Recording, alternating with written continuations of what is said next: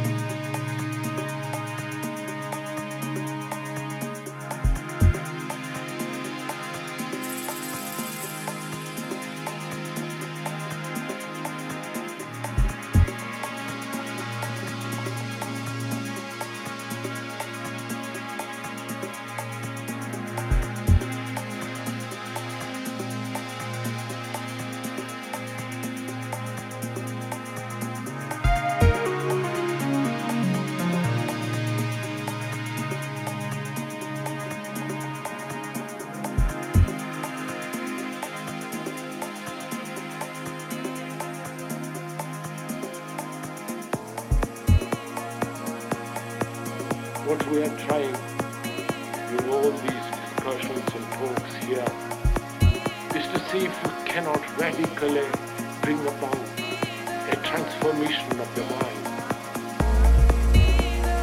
Not accept things as they are.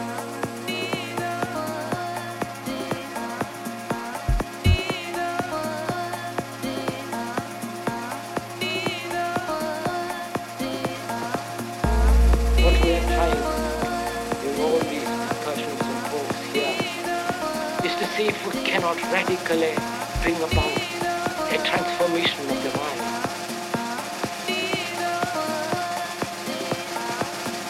Not accept things as they are.